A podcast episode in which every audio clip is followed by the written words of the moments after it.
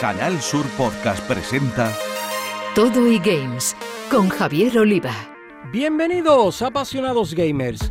Arrancamos Toddy Games, ya sabéis, un contenido exclusivo en podcast de Canal Sur Radio en el que abordamos toda la actualidad de los videojuegos con una especial atención a lo que se juega en Andalucía. Lo hacemos con dos de los mayores expertos en la materia que tenemos en nuestra tierra, como son José Manuel Fernández Espidi y Jesús Relinque Pella. Compañeros, amigos y especialistas, un placer teneros de nuevo en Toddy Games. El placer es nuestro con los mantecados y todo en la mano ya. Preparar un día más. Bueno, pues como tenemos muchas cosas que contaros, vamos ya con nuestro sumario. Ya hay academias que preparan a quienes quieren introducirse en los eSports y en Andalucía tenemos a Top Players Academy, que vamos a conocer con su cofundadora, Raquel López.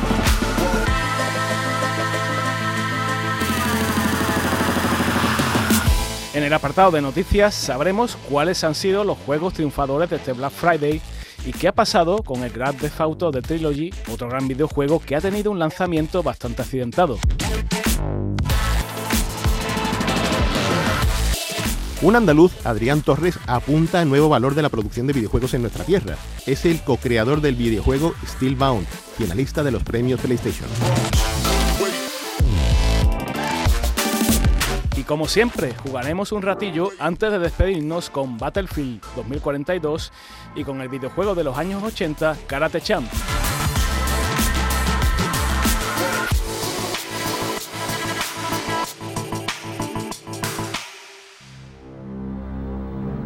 Los eSports no son cosa ya de jóvenes que despuntan en partidas online con amiguetes. El fenómeno se profesionaliza y hay que hacer cantera y formar a quienes quieren ir más allá del hobby.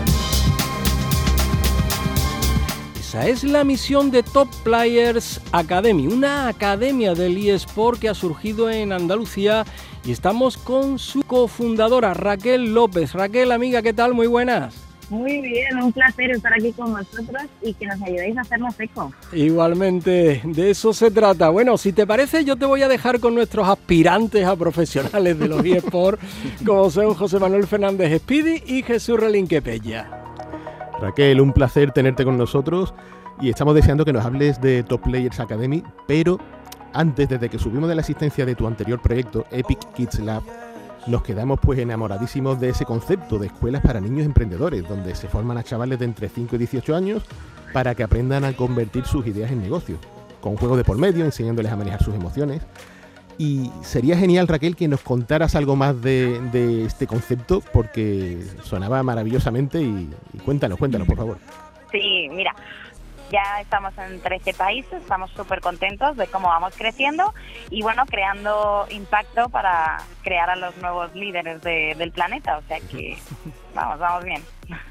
Bueno, Raquel, ahora con, el proyecto que, nos ocupa, eh, Top Players Academy, esta academia eh, tiene dos vertientes, la dirigida a niños que quieran dedicarse profesionalmente a los eSports y la otra vertiente, bueno, para quien quiera recibir una educación complementaria eh, basada en los videojuegos.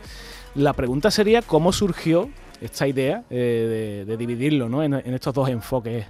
Pues te voy a decir, evidentemente como trabajamos nosotros, eh, mi experiencia en Epic Kids es utilizar, digamos, diferentes metodologías para la enseñanza. Una de ellas son los videojuegos, ¿no? Mm. Muchas veces los vemos ahí como si fueran el diablo ¿sabes? Cuando eres padre como si fuera el diablo y realmente tiene un gran aporte educativo, ya no solamente el videojuego en sí, bueno, que hay más o menos, ¿no? Sino las habilidades que desarrolla el niño, ¿no? digamos el trasfondo que tienen los videojuegos. A lo mejor tu hijo no se centra mucho en matemáticas, pero es una máquina construyendo en Minecraft, por ejemplo, ¿no? Esa parte de esa, esa lógica, esa visión, ¿no?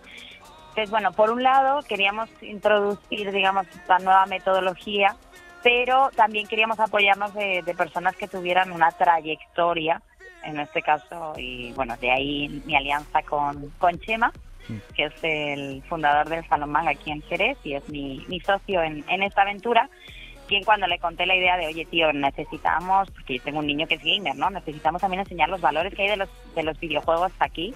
Me dijo, pues pues ¿por qué no nos lanzamos a crear una, una academia? Entonces, por ahí, digamos que esa parte de educación ¿no? En la parte de la academia, que es más el desarrollo de esas habilidades. Y por otro lado, la parte de, oye, hay mucha gente que se dedica a esto, creo que es un negocio que está muy en auge, ¿vale? Y creo que se pueden sacar grandes docentes, ¿vale? De, digamos, de, esta cultura o de, de, este, de este deporte. De ahí surgió. Y como siempre, pues, pues seguirán surgiendo más cosas, ¿no? Así es trabajar con creativos. Pues Raquel, eh, a día de hoy el videojuego ¿no? en gran medida se ha convertido en un evento social, esto gracias al juego online, lo global de la conexión realmente entre usuarios.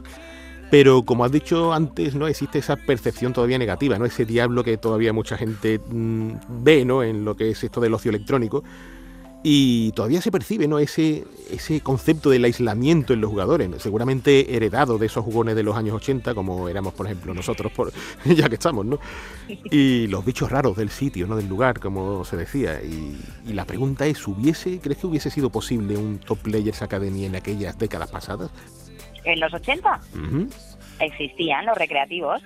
Ah, qué buena academia, ¿eh? por ahí hemos pasado, hemos pasado todos, ¿eh? Por ahí. Vaya que sí. Es igual como cuando hablan de Tinder, ¿no? Oh, Tinder, Tinder, tu madre no usaría Tinder, no, sí, sí lo usaba, había chat. Yo no sé si os acordáis que había chat, ¿sabes? En los primeros ciber, donde la gente se iba al ligoteo, ¿no? Que entrabas ahí en un chat y había 200 personas, ¿no? Ya existía, lo que ha hecho ha sido evolucionar. Una de las premisas que, que seguís allí en, Top Players Academy es la de que, bueno, que los valores estén por encima de todo. Em, sabemos que la premisa fundamental de, todo videojuego es o debería ser la de divertir, pero de vez en cuando, bueno, observamos en redes como YouTube, en Twitch, otras redes, que, que hay ciertos digamos, influencers que, bueno, que a lo mejor eh, llevan a cabo maneras un poco más incorrectas, por decirlo así, ¿no? Eh, y hay que tener en cuenta que, influencers de este tipo, pues, claro, los ven mucha gente, ¿no? ¿Cuál, ¿Cuál crees que es, Raquel, el camino para convencer a los chavales de que, de que bueno, de que realmente esos comportamientos están un poco alejados, ¿no? De, lo que debería ser para eh, auténticos referentes, ¿no? Que al fin y al cabo es lo que son esto, esta clase de, de influencers al final yo creo que no es ese, vuelvo a lo mismo. Para mí se basa todo en la cultura que hay en casa, ¿no? No hmm. es, no es, tu hijo sabe diferenciar lo que está bien o lo que está mal en función a lo que, los valores que tú le hayas transmitido. Entonces, hmm. si tu hijo tiene dos dedos de frente, como yo digo, si ve a un influencer que está diciendo algo negativo, no tiene por qué seguirle. No sé si me explico. O sea, tú, tú eres libre de opinar y eres libre de decir lo que tú quieras. Ahora, son tus seguidores los que te van a hacer grande o pequeño, ¿sabes? Ibai, Ibai Llanos, por ejemplo, que es un referente en el mundo del streamer, ¿sabes? Dice cosas súper coherentes. A mí me caen gracia, ¿sabes? Y dice cosas súper coherentes de, oye, esa profesión, porque es eso, ¿no? Los videojuegos han derivado en infinitas profesiones que hace X tiempo ni por asomo se nos hubiese ocurrido. Claro. ¿No? Como ser streamer, pero él mismo te lo dice. A ver si te piensas que cualquiera llega aquí, se compra un micrófono, empieza aquí a retransmitir, tiene dos millones de seguidores o, mil millones de seguidores, ¿no? Esto es un trabajo del día a día, constancia, perseverancia, ¿sabes? Y contenidos de calidad. Entonces, mm. pues al final, ¿a quién quieres tú como padre que siga a tu hijo? Pues a un tío que dice cosas así, no a uno que entra aquí a decir cuatro cagadas. también te digo, Raquel, y ahora pensando un poco en lo que has dicho antes, que, que había influencers en, en los salones recreativos. ¿eh? Sí, lo sabía, lo sabía. Bueno, el, el, mismo dueño, yo me acuerdo del nuestro y era el peque, ¿no? El mismo dueño era el mayor influencer con su riñonera. Sí, exacto, total. Totalmente. No había ni máquina de cambio por aquel entonces, era él.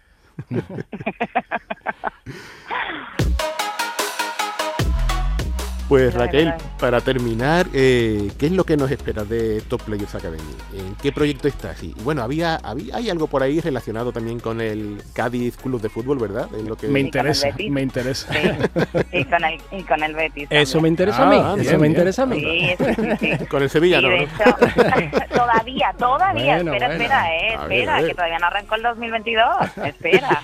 cuéntanos, cuéntanos. Mira, nosotros siempre queremos darle un aporte diferencial a los proyectos Y, sobre todo una propuesta de valor. Y una de las cosas que empezamos a trabajar y que queremos agradecer evidentemente a la Fundación del Cádiz y después pues, a la Fundación del Betis, es que hayan creído en nosotros y ahora pues se van a sumar más equipos de, de primera división con la Liga Genuine. Nosotros queríamos y queremos, y es nuestro foco y nuestro objetivo, crear un proyecto inclusivo.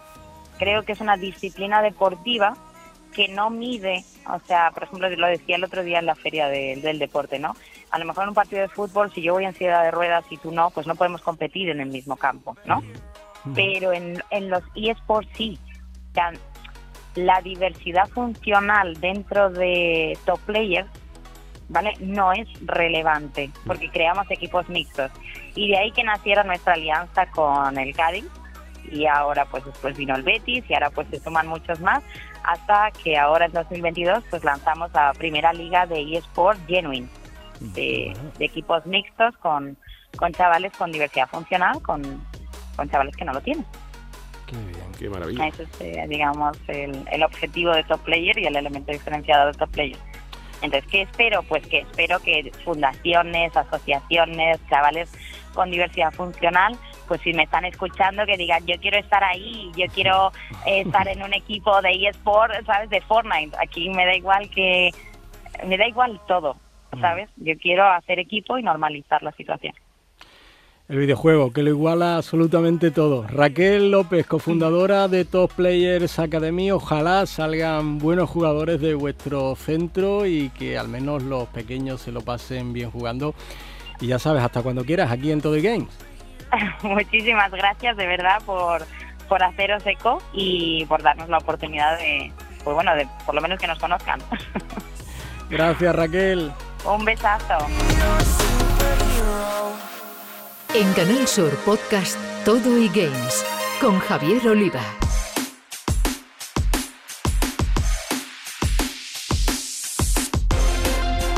Momento ahora para conocer la actualidad del videojuego con el Black Friday como protagonista, aunque antes un nuevo lanzamiento fiasco de otro AAA como ya ocurriera con el eFootball 2022. A ver, Speedy Pella, contadnos. Bueno, pues vamos a comenzar precisamente, como comenta Javier, con una noticia eh, acerca de unas declaraciones que han salido recientemente por parte de la todopoderosa Rockstar. Y son con respecto a ese lanzamiento errático, podríamos decir, que ha sido Grand Theft Auto de Trilogy. Eh, este lanzamiento, bueno, ha reactivado varias entregas de la mítica saga GTA, concretamente la tercera parte, eh, Vice City y San Andreas, y se ha lanzado para las plataformas de nueva generación pero la verdad que tenemos que decir que ha venido con errores de todo tipo. Errores que incluso han provocado que alguna versión, la, de PC concretamente, bueno, pues llegara a retirarse temporalmente. Y, al respecto de esto, eh, Rockstar ha dicho que, quieren ofrecer una actualización sobre los inesperados problemas técnicos que han salido a la luz. Eh, como parte de todo este lanzamiento. Y, bueno, también nos comentan que quieren disculparse con todos los que se han encontrado problemas jugando. Eh, sabemos, sabemos que, la franquicia, que los juegos que conforman esta, trilogía, bueno, pues son especiales tanto para la compañía como para los que son fans y, esperaban este lanzamiento como agua de mayo. Pero lo cierto, lo cierto y verdad que, que las versiones que han lanzado eh, no están, no están a la altura de, aquellos lanzamientos que en su día nos maravillaron, ¿no? Y por muchos parches que han ido lanzando durante, durante estas semanas, pues eh, al parecer el desaguisado pues pues todavía permanece, ¿no? Yo creo que, vendrán más parches, ¿no? En camino, seguramente. Eh, lo malo que con el lanzamiento de esta trilogía los clásicos han desaparecido de las stores. Eh, Un dato importante. ¿eh? Sí, sí, es una pena.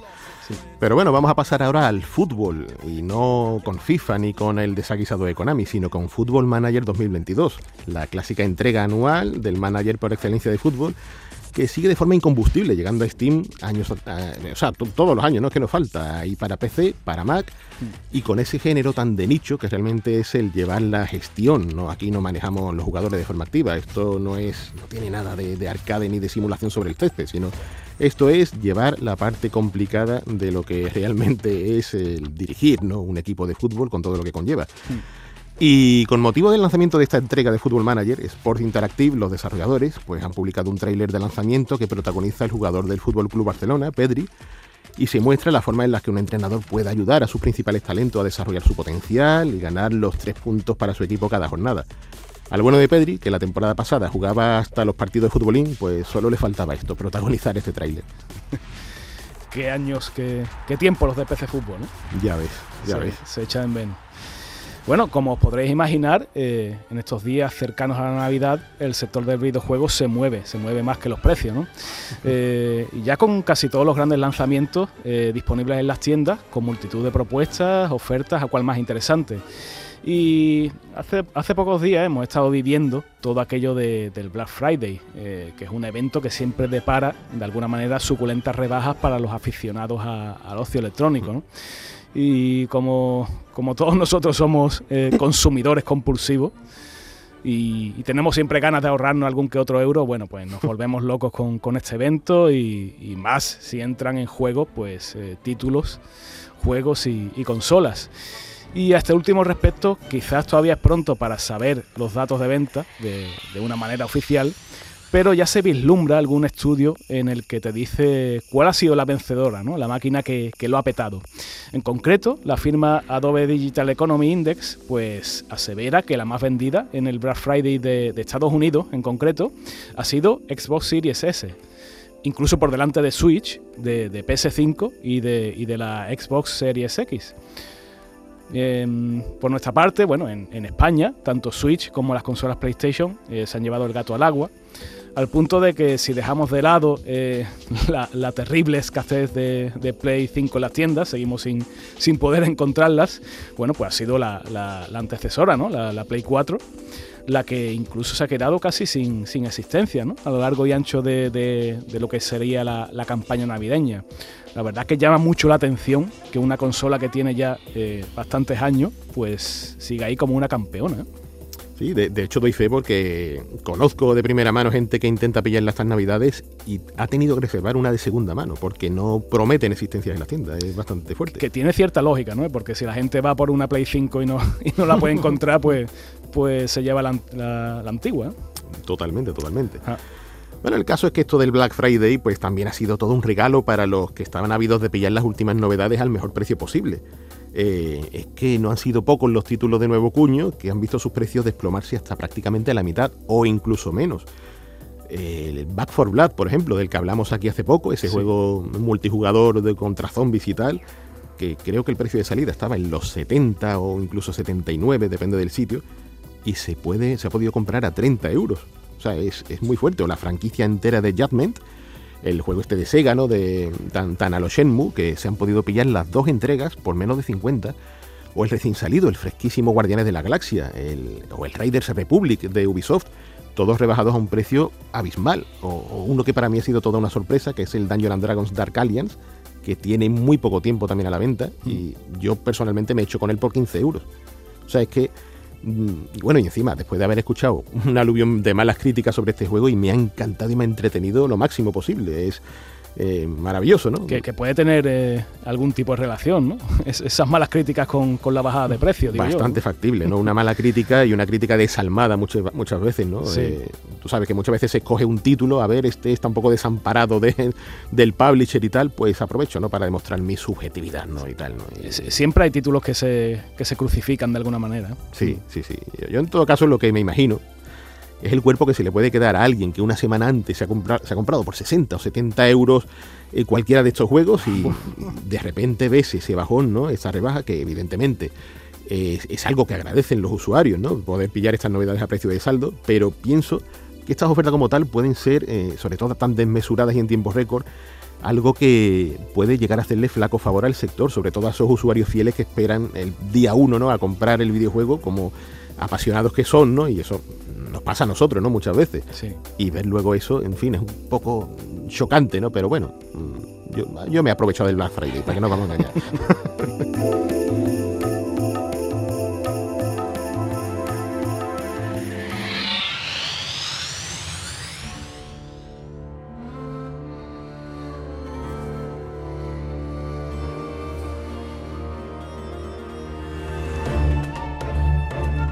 Que en Andalucía hay talento en el sector del videojuego lo ponemos de manifiesto en cada entrega de este Todo y Games. Así que estamos encantados de seguir trayendo ejemplos que lo dejan claro. Hoy ese caso es el del granadino Adrián Torres, que junto a otros dos andaluces ha creado el juego Steelbound, finalista de los premios PlayStation que se fallarán el próximo día 21 de este mes de diciembre. Adrián, muy buenas, un placer tenerte en Todo Games. Bueno, es un, placer por esta parte también. Bueno, pues yo te voy a dejar en manos de nuestros expertos de Peja y Speedy, que ya te escuchan. Bueno, Adrián, encantado de que nos visite hoy en Todo Games y desde aquí la verdad es que estamos ansiosos por preguntarte, bueno, cómo habéis recibido esa gran noticia que es el haber llegado a ser finalista de, de un certamen tan prestigioso como son los premios PlayStation. Pues bueno, muy, muy contento. Al final el trabajo que hemos hecho parece que está dando un poco sus frutos y muy contento de estar ahí, de haber llegado a ser hasta finalista de, estos premios. Entonces, bueno, a ver qué tal, qué tal en la gala, cómo, cómo será. A, a este respecto, Adrián, eh, vuestro trabajo, un juego de aventuras tridimensional, cooperativo online, eh, modo local para dos jugadores, perspectiva isométrica, eh, esa ambientación fantástica. háblanos un poco más en profundidad de este Steelbound que pinta maravillosamente. Vale, pues Steelbound es un juego que, nació en, como una práctica de la universidad, del desarrollo de, un máster, donde nos juntamos pues tres másteres, tanto de diseño como de programación como de arte. Y bueno, pues, todo el equipo pues desarrollamos un poco el juego desde, desde el inicio, desde cero. Partimos desde la idea, de esa idea un poco original que tenemos de compartir una única espada entre dos jugadores. Y a raíz de ahí, pues, fuimos un poco desarrollando todo el juego hasta llegar, pues, hasta lo que hemos llegado. En ocho meses así de desarrollo, que tenemos una demo publicada en Nichio, donde invito a toda la gente a que, a que nos busque en Nichio Steelbound, y ahí pueden jugar, pues, estas dos personas. Eh, a una demo aproximadamente una hora y tal, donde lo que queríamos también era un poco dar una visión de, de la antigua Babilonia, una visión personal, fantástica nuestra. Y, bueno, y, en general, pues muy, muy bien con el resultado que, hemos obtenido, muy, muy contentos. Oye, Adrián, como, como tanta gente, eh, estáis empezando en, este maravilloso universo del videojuego. Y yo creo que, como es normal, tendréis muchos referentes a los que tenéis eh, como especie de, de espejos en los que mirarse, ¿no? ¿Nos podrías decir cuáles son esos grandes referentes para vosotros? Bueno, por ejemplo, para desarrollar Steelbound, uno de los grandes referentes que hemos tenido ha sido Joseph Fares, hmm. con su juego de, de It Face 2, que, está nominado como juego del año en lo de Game Awards. Y, bueno, todo su trabajo con Away Out y tal, pues nos inspiró mucho y nos ayudó mucho como referencia para, para obtener ideas y para, y para desarrollar mejor el, juego. Qué, maravilla de obras las que sale Muy bueno. del señor Fares. Y Ishtar Studios, el, grupo que formáis y que habéis desarrollado este Steelbound, pues sois estudiante de varios másteres de la UTAD, ¿verdad? El máster de programación de videojuegos, de game design y arte y diseño visual de videojuegos. Eh, quisiera preguntarte cuánto os ha aportado estos estudios. Pues mucho porque es, son muy completos, tienen tanto la parte académica, donde no a cada, a cada departamento le han enseñado directamente cómo es un, desarrollo por dentro, nos han enseñado multitud de técnicas y de, y de teoría del desarrollo de videojuegos y luego pues por la, la gran lo que más ha aportado digamos que es este propio desarrollo porque hace que juntar ese grupo de personas que hemos sido casi 20 personas pues no es nada fácil. Entonces que desde la propia institución te, te junten esas 20 personas y esté un poco por encima ayudándote a desarrollar el juego y tal, pues es, es un empujón que, que si eres un, un estudio indie o directamente un grupo de amigos directamente, es muy difícil que se dé. Bueno, Adrián, me da a mí, me da a mí que eres mucho más joven que todos los que estamos aquí en el estudio. Eh, tampoco, es muy difícil, ¿eh? Tampoco es muy difícil. Pero ya puesto, me gustaría preguntarte si, si de alguna forma has escudriñado en, la historia del videojuego, en aquellos primeros pasos con, con Pongo, o con los primeros arcades, o incluso con, con la famosa edad de oro ¿no? de, del software español. Sí. Ah, yo tengo 30 añitos, entonces me, me crié un poco con la... me crié ya pues cuando la PlayStation estaba empezando, cuando Sega estaba un poco decayendo y tal. Entonces, bueno, sí que tengo un poco de background y, y sí que he intentado siempre a través de, de emuladores, con MAME y, y, y, de consolas más antiguas, de sistemas más antiguos como, como el Astra, como el Spectrum, siempre he tenido yo esa curiosidad de, de indagar poco y de investigar y tal. Además, a, a vosotros mismos os conozco por, por, por, ciertos libros que habéis escrito y esas cosas que también que también me, lo, lo, he comprado y, y me, me, lo he leído y muy interesante. Nos parece genial. Sí. maravilla, maravilla. pues para ir terminando, Adrián, eh, una pregunta acerca del futuro. ¿Dónde te ves dentro de unos años y por dónde crees que te llevarán tus pasos en el universo del videojuego? Yo con estar trabajando desarrollando videojuegos profesionalmente me sirve. La empresa, bueno, ya, ya se irá viendo, ya se intentará ir creciendo para llegar a, a desarrollos pues, más chulos o con más impacto. Pero viendo un poco el panorama, sobre todo español, de, de pues, la industria que hay, que es bastante difícil llegar a entrar, con que esté directamente currando ya me, me sirve completamente. Oye, oye, eh, eh, Adrián, ¿y ves eh, Steelbound, en, en fin, en, en, en, los marketplace? ¿Lo, lo, lo ves? ¿Lo ves? Sí, eh, mientras... Bueno, ahora mismo está el equipo entero prácticamente buscando trabajo, intentando entrar en la industria, mm. Pero, pero sí que nos hemos reunido ya fuera de, lo que sería la universidad para seguir desarrollando Steelbound. La hemos, estamos un poco con esa demo que, sacamos, hemos un poco analizado qué es lo que funciona, qué es lo que no, qué es lo que está mejor, qué es lo que está peor, y hemos un poco reworkeado todo y seguimos desarrollando Steelbound con la idea de, de efectivamente lanzarlo en, Steam o en la PlayStation Store o donde sea. Pues Adrián Torres, andaluz, co-creador de Steelbound, ese videojuego que junto a otros dos andaluces llega a la final de los premios PlayStation. Ojalá tengáis mucha suerte, ojalá os llevéis el premio y ayude cómo queréis a lanzar ese Steelbound y que podamos disfrutar de él. Muchísimo éxito, muchísima suerte, Adrián, y hasta cuando quieras en Todo Games. Muchas gracias a vosotros por entrevistarme y por darme estos minutos.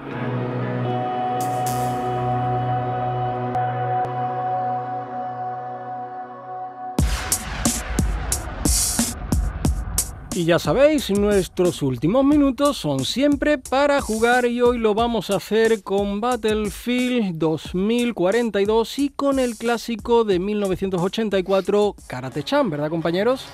Sí, eh, hoy nos toca hablar de, de, esa nueva entrega de Battlefield, el juego de, de Dice, que en, este, en esta ocasión ha implementado eh, clases de, soldados que se llaman operadores, que son muy, muy delimitadas, eh, muy personalizadas, ¿no? con su aspecto físico, sus habilidades especiales.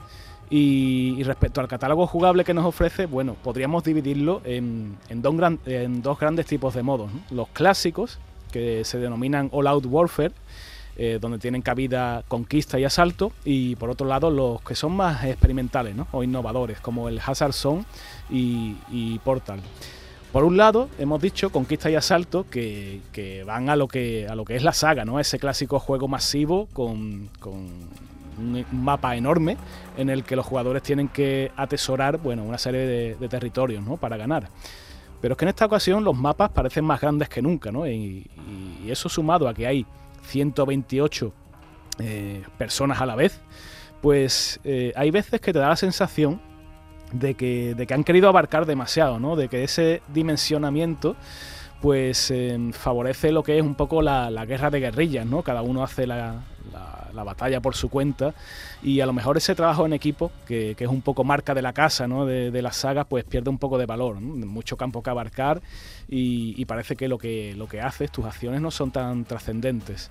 Sin embargo, sin embargo, los otros dos modos, esos experimentales que hemos dicho, pues son un poco más lo que ha sido la sorpresa, ¿no? Eh, por un lado es el Hazard Zone que hemos dicho, eh, solo juegan 32 jugadores en las consolas de, nueva generación y los puntos calientes del mapa, bueno, están un poco más concentrados. Y eso hace que, de alguna manera reluzca lo que son los operadores que hemos comentado antes, ¿no? La, especialización de, cada jugador, sus puntos débiles, sus puntos fuertes.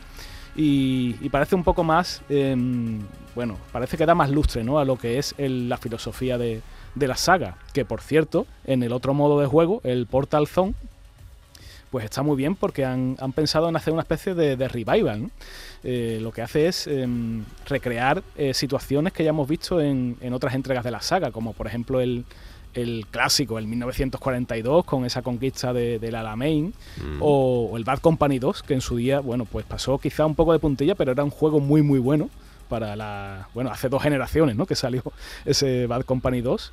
Y, la verdad es que da ratitos, ratitos de juego bastante chulos, ¿no? Aparte de que, de que incluso em, plantea una especie de editor de, escenarios y de situaciones, ¿no? Que tú puedes, bueno, modificar, moldear a tu gusto el, campo de batalla para, jugar con, tus colegas y tal. Y, me parece una buena idea, ¿no? Todo eso unido quizás a, otra novedad que ha sido los efectos climatológicos que a lo mejor eh, ha quedado un poco más de cara a la galería, ¿no? Hay tormentas de arena, hay tornados, pero tampoco tienen mucho mucho efecto jugable, ¿no? Más allá de lo bonito que queda en pantalla, bueno, esa, arena ahí que te deja ver poco mm, escasa parte del escenario, pero, pero bueno, al final sí es verdad que mm, la crítica muchas veces manda, como hemos dicho antes en el, en el programa, y, ha salido una noticia hace poco, no sé si la has visto, Speedy, que dice que, que se trata del, título peor valorado de la saga en Metacritic, por lo menos en su versión, en su versión PC.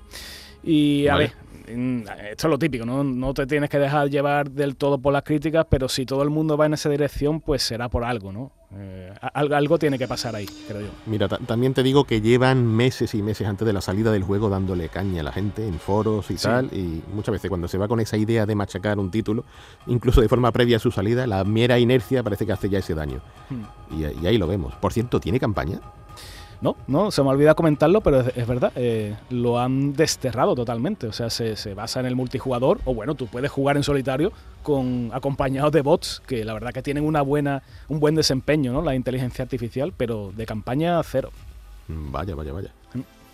Pues yo sí voy a hablar de un juego que tiene campañita, entre comillas, y es un juego que tiene su particular historia y que realmente lo saco a colación un poco porque también fue importante para mí, ¿no? Estamos hablando de Karate Champ, eh, es un clásico arcade recreativo del año 1984 de la compañía japonesa Technos Japan, que son los creadores de aquel Doble Dragon, eh, tan mítico y, totalmente decano en el género del beat'em up, de yo contra el barrio. Y en este caso tenemos a otro decano de lo que podría ser el uno contra uno, el clásico género de Street Fighter, Tekken y compañía. Y es un, lo que era un simulador, pensar en 1984 ya en la palabra simulador de artes marciales es complicado, pero es que lo hacía genialmente. Eh, empezabas con un karateca, eh, bueno, un karateca más bien, un aspirante que se apuntaba a una academia de karate donde te enseñaban, de hecho había tutorial, una cosa fantástica en un arcade recreativo, el que exista tutorial, y es que era complicado de manejar. Eh, nuestro karateca no había teclas, se manejaba con dos palancas de joystick y con la combinación de movimientos hacíamos pues e, e, era, increíble la cantidad de movimientos de artes marciales realistas, ¿no? Realmente habían estudiado el karate Shotokan para imprimir ahí ese toque, ¿no? De, de, calidad, ¿no? Que tenía el juego. Y después de pasar por la academia, nuestro muñequito, eh, porque estamos hablando de esos simpáticos muñecos de, de aquella época, ese pixel art tan, tan maravilloso, pues iba a un torneo de artes marciales y, y era genial, súper emocionante eh, una cosa fantástica en la que de verdad sentías ¿no? que ese público vibraba, que ese árbitro que te daba, te daba el medio punto, el punto entero y tal. Eh, diantres, es que mm, me recuerdo que yo terminé convenciendo a mis padres para que me apuntasen al karate y todo por, por la aparición de ese juego y, lo que conllevó también Karate Kid en su día en los cines, ¿no? De eso fue el meollo maravilloso. Iba de la mano, ¿no? Un poco todo ello. Sí, parece que sí, aunque coincidieron, ¿no? Digamos en fecha y en formas, por así decirlo. Hmm. Pero sí, sí, parece que Karate Champ tuvo esa influencia, ¿no? Que, por cierto salió en una película, este arcade en Blood Sport, esta de John Claude Van Damme. Ah. Se dejó ver.